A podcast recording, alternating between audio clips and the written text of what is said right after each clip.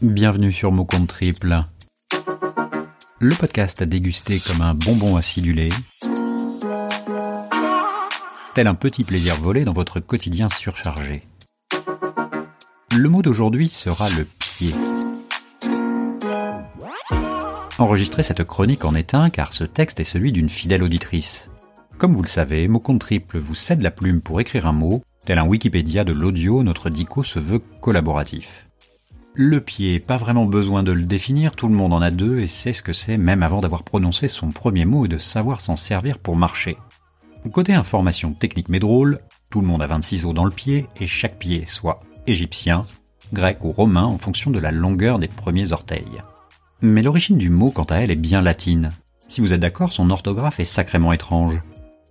Alors qu'il pourrait s'écrire tout simplement P-I-E accent aigu comme au Xe siècle, il a fallu que l'accent se fasse la malle et que le D fasse son apparition. Le D en lettre finale, c'est un hommage à la forme accusative pédème. On aime bien tout compliquer en français, alors le D est resté. Le mot pied a permis de former de nombreux mots comme pédestre, pédicure, pédiluve, pédale, piédestal ou pédoncule. On comprend alors l'utilité du D. Et les pieds, on les adore comme Quentin Tarantino, ou on les a en horreur comme les podophobiques, mais on ne saurait pas s'en passer. Ils nous portent toute la journée, nous permettent de nous déplacer, de faire du vélo, de nager, de danser, de pratiquer toutes sortes de sports, ou simplement de garder l'équilibre. Mais finalement, le plus intéressant avec le pied, ce n'est pas forcément son origine ou son utilité, ce sont les multiples sens qu'il peut prendre en fonction de son utilisation. On peut lire au pied d'un arbre, se cogner contre le pied d'une chaise, cueillir un pied de salade, compter les pieds d'un verre latin, mesurer six pieds de haut ou se trouver au pied d'une montagne. Ça L'équipe de France est championne du monde en battant le Brésil 3-0.